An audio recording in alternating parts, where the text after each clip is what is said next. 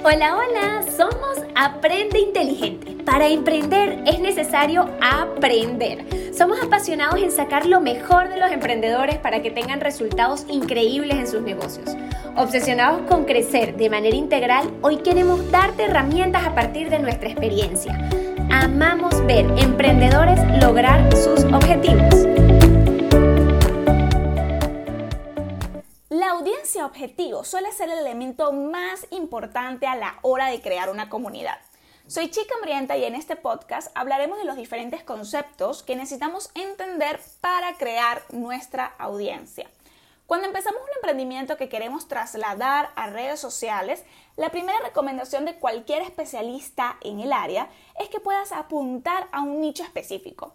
Pero la mayoría de las veces no entendemos el concepto y lo solemos confundir con buyer persona, cliente ideal, cliente objetivo.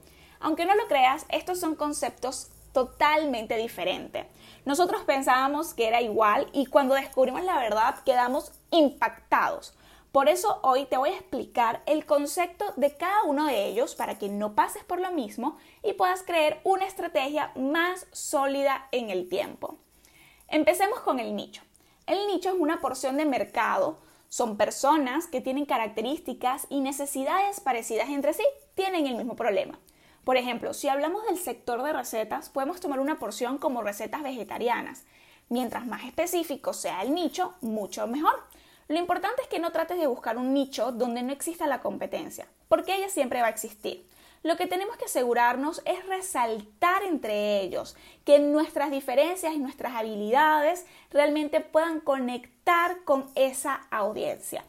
Si no definimos el, nicho, crearemos contenido para una audiencia muy amplia. Imagínense, si hablamos de por lo menos recetas y comenzamos a crear recetas de todo el tipo, eso va a ocasionar que queramos abarcar más y a la vez no vamos a poder crear una comunidad específica que quiera nuestro contenido. Por otro lado, tenemos el cliente objetivo. Es aquel que queremos que consuma nuestro contenido y nos compre nuestros productos o servicios. Aquí comenzamos a ser más específicos, comenzamos a investigar eh, qué edad tiene, cuál es su sexo, cuál es su, su situación sentimental, en qué trabaja, cuál es su problema. De esta manera vamos a poder crear contenidos y productos que resuelvan su problema y así lograr mayor conexión porque nos permite referirnos directamente a nuestra comunidad. Tenemos otro concepto que es el avatar.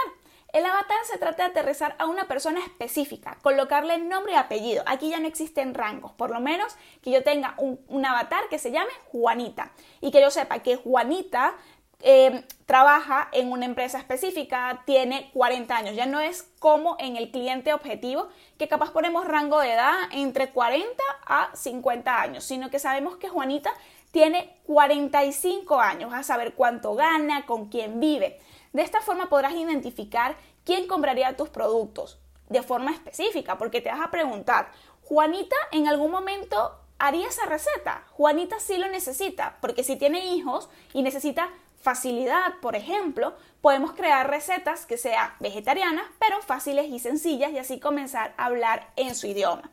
De esta forma vas a poder identificar quién compraría tus productos y así tomar decisiones más efectivas en la estrategia de ventas. Y por último, tenemos al buyer persona que tanto hemos escuchado hablar y que a veces confundimos con los términos que mencioné antes. Pensamos que todo es el buyer persona y no. El buyer persona es sinónimo de resultados reales. Son los resultados que vamos obteniendo. Es poder entrar en la parte de estadística de tus redes sociales o página web y hacer un estudio de las personas que realmente te van comprando o consumiendo tus contenidos. En esta parte tenemos que comparar nuestro cliente objetivo con el avatar para ver si tenemos alguna incongruencia y así poder hacer ajustes o ver que efectivamente lo hicimos bien. Les voy a poner un ejemplo para que lo entiendan mejor.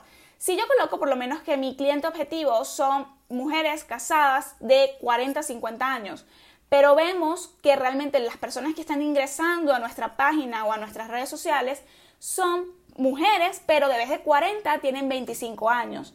ellas van a tener una comunicación totalmente diferente y es por eso que es necesario evaluarlo y utilizar el Boyer Persona para poder ajustar cualquier cosita que eh, tengamos mal. Entonces, ¿para qué nos sirve todo esto? Para lograr aterrizar un plan de contenidos o de venta que realmente nos dé resultados positivos. Esto nos permitirá hablarle en su idioma al cliente y mostrarle que tenemos la solución a su problema. Si eres emprendedor, te quiero invitar hoy a que te tomes un par de horas. Pueden ser dos, tres, puede ser hasta una hora para que desarrolles cada uno de los conceptos dentro de tu emprendimiento y veas que estás haciendo mal y que estás haciendo bien. En el momento que lo hagas, te puedo asegurar que te, se van a ocurrir muchísimas ideas, vas a ver capaz en dónde estás fallando y así de esa forma vas a poder aumentar tus resultados de forma positiva. Para emprender es necesario aprender. Recuerda que amamos ver emprendedores lograr sus objetivos y para eso queremos invitarte a que tomes acción y te puedas suscribir para que tengas de primera mano todo nuestro contenido para crecer de una forma integral.